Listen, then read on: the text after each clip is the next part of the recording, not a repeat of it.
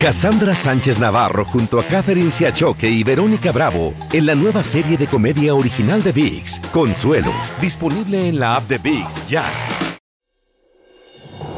Hola, soy Jorge Ramos y a continuación escucharás el podcast del noticiero Univisión. Bienvenidos, soy Ilia Calderón y estas son las historias más importantes del día.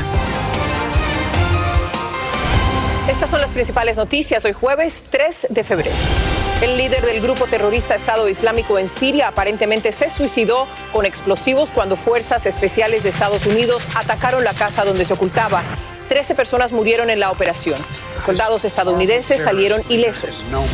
Más de 200.000 viviendas y negocios perdieron el servicio eléctrico debido a una poderosa tormenta invernal en el medio oeste y en Texas. Solamente en el aeropuerto Dallas Forward se cancelaron 6.000 vuelos. La policía divulgó dramáticas llamadas a la línea de emergencia por el accidente de auto que mató a los seis hijos de un matrimonio hispano en Las Vegas. Y por primera vez desde que es una compañía pública, Facebook tuvo su peor día en la bolsa de valores. Facebook ha perdido miles de usuarios que han preferido otras plataformas.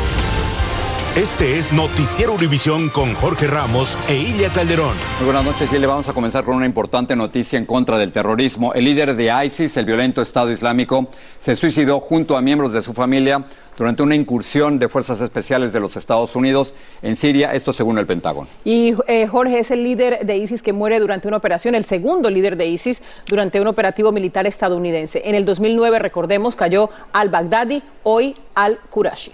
El presidente Biden anunció la muerte del terrorista y Pedro Rojas desde Washington tiene detalles de esta temeraria operación. Así quedó la residencia donde el presidente Biden asegura murió Abu Ibrahim al-Hashami al-Quraishi, quien era el líder del grupo terrorista Estado Islámico o ISIS, y se suicidó al detonar una bomba que también mató a su esposa y dos hijos. Biden dijo a la nación que había ordenado el ataque con fuerzas especiales del ejército y resaltó que ningún soldado estadounidense resultó herido. Este líder horrible ya no existe y nuestras fuerzas hicieron la operación con precisión y ejemplar preparación, expresó. El mandatario siguió la acción en vivo por medio de videoconferencia junto a la vicepresidenta Kamala Harris y asesores de seguridad. El ataque tuvo lugar en una pequeña población al norte de Siria, muy cerca de la frontera con Turquía. A juicio de Joseph Umari, experto en temas de terrorismo, con esta acción se reducen las posibilidades de que ISIS recupere espacios perdidos. Siempre es una buena noticia que un líder de esta magnitud está fuera del campo de batalla, que ya no eh, una amenaza.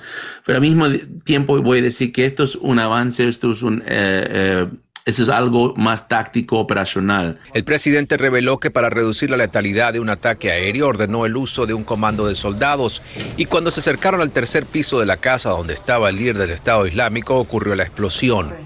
El vocero del Pentágono informó que el ejército investiga si la pérdida de vidas civiles se pudo evitar, pero destacó que en reiteradas ocasiones se alertó con altavoces a los residentes del inmueble que se salieran del lugar.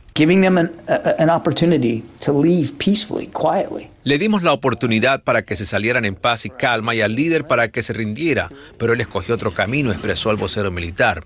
El gobierno reveló imágenes de la vivienda antes del ataque y también se difundieron videos de un helicóptero que destruyeron las tropas porque presentó fallas. El Pentágono agregó que esta acción militar tuvo varios meses de preparación y aun cuando la amenaza de ISIS continúa en varias partes del mundo, la muerte de este líder da un duro golpe a esa organización. En Washington, Pedro Rojas, Univisión. Vamos a cambiar de tema para hablar, Jorge, de los estragos que sigue causando la poderosa tormenta invernal desde el centro al sur y noreste del país. Las cifras que tenemos son terribles. Son más de 260 mil hogares y negocios que están sin energía eléctrica, la mitad de ellos solo en Tennessee. Bueno, en Alabama y Mississippi hay alertas de tornado también. El problema principal es la acumulación de nieve y de capas de hielo en las calles y en las carreteras. Ahora, este mal tiempo se va a prolongar hasta el sábado en algunas ciudades. Nidia Cavazos está en Dallas, una de las más afectadas. Los apagones causados por la tormenta invernal dejaron a más de 70.000 hogares tejanos sin energía eléctrica. Plenty of power available at this uh, time. Pero el gobernador Greg Abbott, junto a operadores de la red eléctrica, reafirmaron que hay suficiente reserva disponible, atribuyó los apagones a los árboles caídos por el paso de la nieve y a los cables de energía congelados, pero no por fallas en la red. Aseguran que está mejor equipada que nunca antes. El gobernador dijo que Texas está lidiando con serias complicaciones por el hielo. Ciudades al norte del estado como Lubbock, Amarillo y Dallas han sido de las más afectadas con numerosos accidentes vehiculares, camiones varados en autopistas, otros que patinaron en hielo y las calles cubiertas de nieve. El aeropuerto de Dallas Fort Worth canceló sus operaciones por la mañana, suspendiéndose cientos de vuelos. Muchos se resguardaron del frío como podían, otros permanecieron en casa aprovechando la suspensión de clases escolares para el resto de la semana. Pues dos días antes nos preparamos aquí con las niñas comprándoles estos este, trajes para el frío y, pues sí, nos compramos unas agüitas y un poquito de mandado. Y ya, pues aquí andamos pasándola bien. Está muy bonito, está agradable el día. Nidia, la última semana ha sido bastante difícil para Texas con el invierno y con estas muy bajas temperaturas. ¿Cuándo dicen los meteorólogos que se puede recuperar algo de normalidad? Y bueno, te comento que durante esta noche del jueves las temperaturas van a continuar descendiendo, al igual que este viernes van a descender aún más. Y es justo por esto que los operadores de la red eléctrica aquí en el estado de Texas, ERCOT, van a continuar monitoreando esta situación de manera muy cercana, ya que se espera que el mayor punto de demanda en cuanto al consumo de energía eléctrica será para este viernes en la mañana. Y es por eso que también autoridades están pidiendo precaución para todos y especialmente si se pueden mantener alejados de las carreteras, evitar conducir y para evitar los accidentes vehiculares y se podrá esperar que las cosas regresen más a la normalidad después de este fin de semana en Texas. Regreso contigo, Jorge. Muchísimas gracias. Increíble ver que en Texas están viviendo lo que se vivía en, otros estados mucho más al norte. Gracias, Nidia. Por cierto, la tormenta invernal causó daños a lo largo de 2.000 millas en el país. Un tren chocó con un auto que se atascó en la nieve acumulada en los rieles de Springfield, Illinois. Al conductor lo pudieron sacar ileso antes del impacto. No muy lejos de ahí, un camión resbaló en una carretera nevada, cayó a un arroyo y partes de Ohio, Nueva York y el norte de Nueva Inglaterra van a recibir entre 12 y 18 pulgadas de nieve. La ola fría no es igual para todos, golpea más severamente a los más necesitados. Este es el caso de miles de migrantes que del lado mexicano de la frontera viven a la intemperie o en tiendas de campaña que apenas los protegen de la inclemencia del tiempo. Francisco Cobos nos informa, él está en Reynosa, México. Aquí el frío se siente más que en cualquier otra parte. La pobreza y la necesidad son los ingredientes que hacen que cale hasta los huesos. La verdad, horrible. Es un frío que quema bastante la piel y duelen mucho los huesos. Es el campamento de migrantes en Reynosa, en donde unas 2.500 personas tratan de mitigar el frío con pequeñas fogatas, algo de comida y pedazos de plástico y cartón que adhieren a sus tiendas de campaña. El frío es tan intenso en este campamento que los migrantes prefieren dormir en el suelo y colocar los colchones en la parte de arriba de las tiendas de campaña para protegerse del intenso viento. Esto se agrava cuando la mayoría de quienes aquí se encuentran provienen de Centroamérica y el Caribe, acostumbrados al calor. Con esto los envolvemos de noche y con esto suerte que tenemos que esto, esta cosa, al caer el agua se los imprime, no podemos salir. Muchos calzan sandalias para la playa porque no tienen zapatos, como este migrante haitiano quien trata de mitigar el frío sentado y cubriéndose con un pedazo de tela. ¿No tiene zapatos? No, no tengo. Por eso está descalzo. 42. ¿Y no, no tiene frío? Mucho, hay, hay mucho frío. Algunas iglesias y organizaciones civiles han acudido para brindarles comida caliente, cobijas y algunos abrigos, pero nunca es suficiente. Aquí estamos a, la voluntad de Dios y a lo que pasan dejando aquí, chamarras, cobijas, este, suéteres. Lo que los pasan dejando aquí ocupamos como abrigo. Pero no todos alcanzan y se refugian con lo que pueden, como Karen Mariela, quien prefiere estar adentro de su carpa, en donde dice pasará despierta toda la noche. Ya me estoy rindiendo ya, pero estoy haciendo gancho todavía para aguantar un poco más. Pero según los pronósticos del tiempo, lo más difícil aún está por venir en esta zona de la frontera. En Reynosa, México, Francisco Cobos, Univisión. Difícil lo que les espera con el frío todavía. Un hombre que se comportaba de manera alterada mató a tiros a una mujer e hirió a otras cuatro personas dentro de un autobús de Greyhound en California. Asadi Coleman abrió fuego cuando el autobús partía de Oryville rumbo a Los Ángeles. Tras el tiroteo huyó, pero lo arrestaron tras forcejear con policías. Había subido al autobús en una parada y les dijo a los pasajeros que Los Ángeles era una ciudad peligrosa y les disparó con el arma que llevaba en una mochila. Y en Washington la policía arrestó a un hombre que estacionó su vehículo exactamente frente al edificio de la Corte Suprema de los Estados Unidos. Las autoridades dicen que ya habían detenido a él mismo por la misma infracción en octubre. Como precaución, el área se evacuó mientras inspeccionaba el auto que llevaba el sospechoso. Un ex policía blanco de Chicago fue liberado de prisión tras cumplir solo tres de los siete años a los que lo condenaron por matar a tiros al afroamericano Laquan McDonald. La liberación de Jason Van Dyke por buena conducta causó indignación y muchos exigen que le presenten cargos federales para que regrese a prisión. Dyke disparó 16 veces contra Laquan cuando el joven de 17 años estaba de espaldas y sin arma. La violencia de las armas y contra policías dominó un encuentro entre el presidente Biden y el alcalde de Nueva York, Eric Adams. Para Adams fue una oportunidad de solicitar ayuda federal para enfrentar la ola de violencia con armas en la ciudad. Y para Biden, la oportunidad de anunciar nuevas medidas contra esa violencia, como nos informa Peggy Carranza. El presidente Joe Biden llegó a una ciudad de Nueva York de luto tras el reciente entierro de los policías Wilber Mora y Jason Rivera, asesinados a balazos cuando hacían su trabajo. ¿Cuántos oficiales más deberán perder sus vidas para que este sistema cambie? ¿Cuántas vidas más de los que nos protegen deberán ser arrebatadas?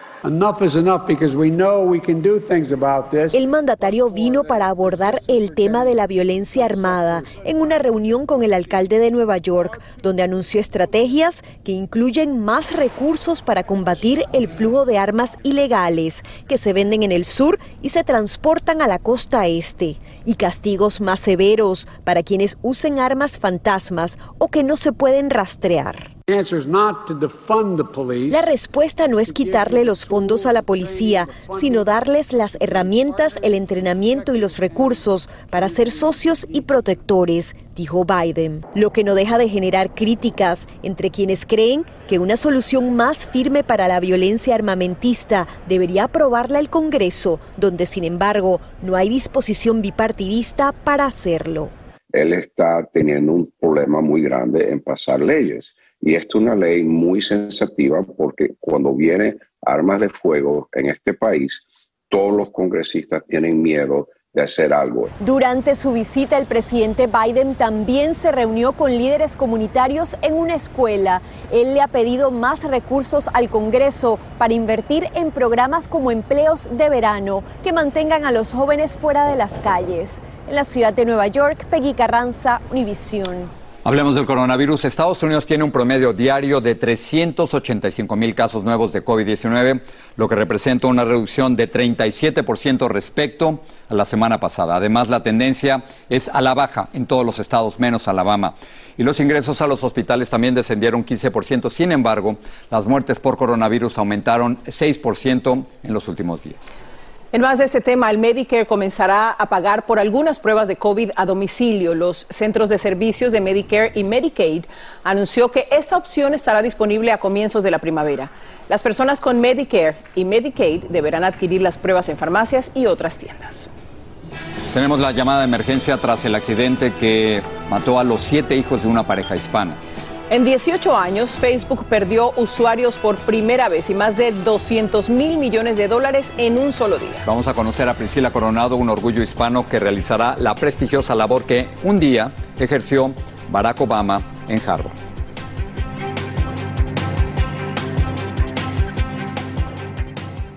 Cassandra Sánchez Navarro junto a Catherine Siachoque y Verónica Bravo en la nueva serie de comedia original de VIX, Consuelo, disponible en la app de VIX ya.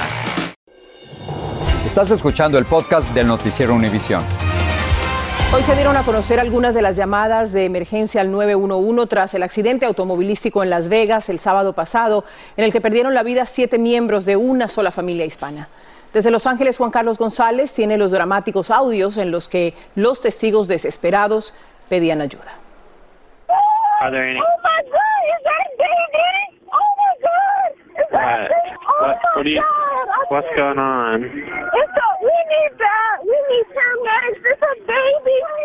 En las múltiples llamadas que recibieron las autoridades al número de emergencia 911, se describía el horror y el caos tras el accidente ocurrido el pasado sábado en Las Vegas. La gente no podía creer lo que veía. Oh Dios santo, Dios santo, es un niño. Agáchate, es un niño. Es un niño, no miren. En esta tragedia, los esposos Erlinda Zacarías y Jesús Mejía perdieron a sus seis hijos, además del hermano de ella. porque era muy fatal, era muy feo, todo estaba despedazado, mis hijos, todos ahí. Todos fallecieron a causa del impacto provocado según las autoridades por Gary Dean Robinson, quien conducía su auto a más de 100 millas por hora. La gente llamaba desesperada pidiendo auxilio. On the floor. Uh, maybe somebody's dead. There's a lot of people dead inside the car, outside the car. we got him on the way, okay? Aquí se ve a un agente policial dando a este hombre de 59 años de edad una infracción por exceso de velocidad solo unos días antes de la tragedia, lo cual fue grabado por la cámara que portaba el oficial. It's a beautiful car, though. Why are you driving this thing so fast? Trying to get back on. Ah, trying to get back on. En un momento nos cambió totalmente de, de vida a no tener vida. Porque sin mis hijos, haz de cuenta que no hay vida. El presunto responsable, quien al igual que su acompañante perdió la vida, tenía un largo historial criminal por delitos que van desde conducir con licencia suspendida y posesión de estupefacientes hasta violencia doméstica. Las autoridades continúan esperando los resultados toxicológicos para determinar si la persona que provocó esta tragedia conducía bajo los efectos del alcohol o drogas. En Los Ángeles, Juan Carlos González, Univisión. Qué dolor tan profundo para esta familia. La madre de Chesley Christie, Miss USA 2019, habló sobre el suicidio de su hija que se lanzó desde un edificio en Nueva York el domingo pasado. Su madre compartió una declaración con la publicación Extra indicando que Christ sufría de depresión, aunque la joven le ocultó la condición a todos, incluida su madre, hasta poco antes de su muerte. Bueno, no hay buenas noticias para el coloso de las redes sociales. Por primera vez en su historia, desde su lanzamiento hace 18 años, Facebook pierde usuarios a diario a nivel mundial y las ganancias de Meta, su compañía matriz, se desploman. Luis Mejía nos dice en su reportaje cuáles podrían ser las causas de esta brusca caída. ¿Tú prefieres Facebook o TikTok? Pues me divierte más TikTok. Los cortos videos de TikTok se han convertido en un dolor de cabeza para Facebook y una de las razones por las que por primera vez en su historia Facebook ha dejado de crecer. Y eso no es lo único. Por primera vez en su historia, Meta o Facebook reportó que han perdido casi un millón de usuarios activos diarios en los Estados Unidos. También han reportado que el cambio que realizó Apple sobre sus políticas de privacidad le ha representado casi 10 mil millones de dólares en pérdidas. Hoy en la bolsa Facebook perdió mucho más. Sus acciones se desplomaron, reduciendo el valor de la firma en más de 240 mil millones de dólares. Facebook tiene problemas, pero sería un error subestimarla. La compañía continúa siendo un gigante entre los medios sociales con más de 2 mil millones de personas que se conectan diariamente. Además, sus plataformas de Instagram y WhatsApp siguen creciendo. Lo hace uno para ver cosas nuevas, las noticias o algo. Facebook sigue teniendo fieles seguidores. El desafío es encontrar nuevos después de haber sido duramente criticado por diseminar falsa información. Por eso la compañía se llama ahora Meta y está apostando a reinventarse desarrollando un universo virtual con la última tecnología. El cambio anunciado por Facebook para convertirse en Meta, que significa metaverso, ciertamente es parte de la evolución que forzosamente Facebook ha tratado de implementar porque saben que su negocio tradicional está ya obsoleciéndose o poniéndose un tanto viejo. Todavía es temprano para saber si la multimillonaria apuesta de Meta tiene éxito o no. En San Francisco, Luis Mejía, Univisión.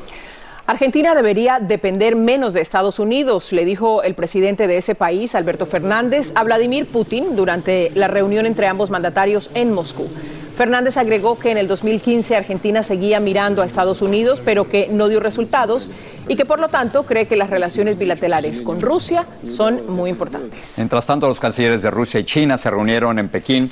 Previo al encuentro entre sus respectivos presidentes, hablaron de la situación en Afganistán, en la península de Corea y también sobre temas de Asia-Pacífico. El presidente de Francia, Emmanuel Macron, dijo que no descartaba nada mientras continúan las tensiones entre Rusia y Ucrania. Macron también afirmó que hablará con el presidente Biden en las próximas horas y que está abierto a reunirse con el presidente de Rusia, Vladimir Putin. Sus comentarios se producen después de que el Pentágono anunciara el envío de 2.000 soldados a Polonia y Alemania y 1.000 soldados a Rumania ante el temor de una invasión rusa a Ucrania. Y precisamente justo un día después de que el presidente Biden anunciara que más tropas se van a desplegar en Europa del Este, un grupo se prepara para dejar Carolina del Norte. Estos 2.000 soldados de Fort Bragg son los que irán a Polonia y Alemania. Vamos ahora con Patricia y un adelanto de la edición nocturna. Gracias, Silvia. Bueno, hablaremos de cientos de hospitales en este país que están buscando a profesionales de la salud en el extranjero debido a la gran escasez de enfermeros en medio de la pandemia del coronavirus. También el alcalde de Los Ángeles, Eric Garcetti, anunció que el salario mínimo aumentará de 15 a 16 dólares la hora a partir del próximo primero de julio. Este aumento va a beneficiar a más de 600 mil personas. Y un fanático hispano de los 49ers en San Francisco se encuentra entre la vida y la muerte en Los Ángeles tras recibir una paliza tan fuerte y grave que lo ha dejado en coma, en estado de coma. Tendremos esta historia y más esta noche en la edición nocturna. Vuelvo con ustedes. Sigue este podcast en las redes sociales de Univision Noticias y déjanos tus comentarios. 3, 2, 1. SpaceX lanzó hoy un cohete Falcon 9 desde el Centro Espacial Kennedy en la Florida. El Falcon ha llevado 49 satélites a la órbita baja de la Tierra que formarán parte de un conjunto que transmitirá señales de Internet de banda ancha a la Tierra. Este servicio ya está disponible en 25 países. Impresionante siempre lo del espacio. Vamos, Jorge, ahora con una historia de éxito escrita por una joven de familia mexicana. Ella es Priscila Coronado y es la primera abogada de origen hispano que va a dirigir la revista jurídica de Harvard. Es realmente increíble, impresionante. Priscila es el orgullo de los suyos y también un ejemplo de superación para nuestra comunidad. Lourdes del Río conversó con ella. Con solo 24 años, Priscila Coronado, hija de inmigrantes mexicanos nacida en California, ha roto barreras. Hoy hace historia convirtiéndose en la primera presidenta de origen latino de la prestigiosa revista jurídica Harvard Law Review.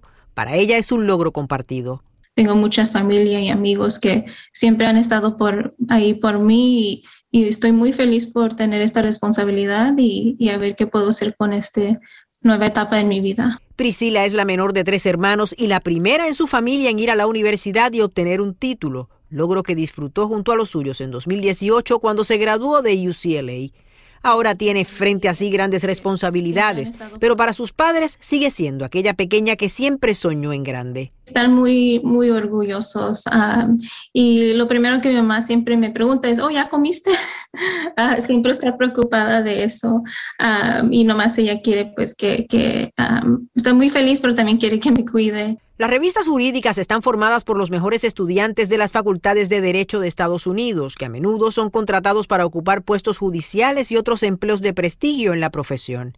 La nueva presidenta ya tiene planes. yo quisiera diversificar la revista un poco más. Hemos hecho muy buen trabajo en estos últimos años, pero ya ves, siempre hay, hay campo para mejorarnos. Su mensaje para las chicas latinas que hoy la observan con admiración, nunca se rindan. Esta mañana Priscila fue entrevistada por Despierta América y dijo sentirse muy emocionada porque creció con nuestro querido show matutino. Para poner en perspectiva lo que ella ha conseguido, hace 30 años el expresidente Barack Obama se convirtió en el primer afroamericano en presidir la publicación. En Miami, Florida, Lourdes del Río, Univisión. Retomo la idea de Lourdes, fue Barack Obama, sigue Priscila. Y qué importante que Priscila entienda el poder que tiene en este momento y cómo usarlo bien. Y cómo las mujeres latinas están cambiando todo. Gracias. Buenas noches. Cassandra Sánchez Navarro junto a Catherine Siachoque y Verónica Bravo en la nueva serie de comedia original de VIX, Consuelo, disponible en la app de VIX ya.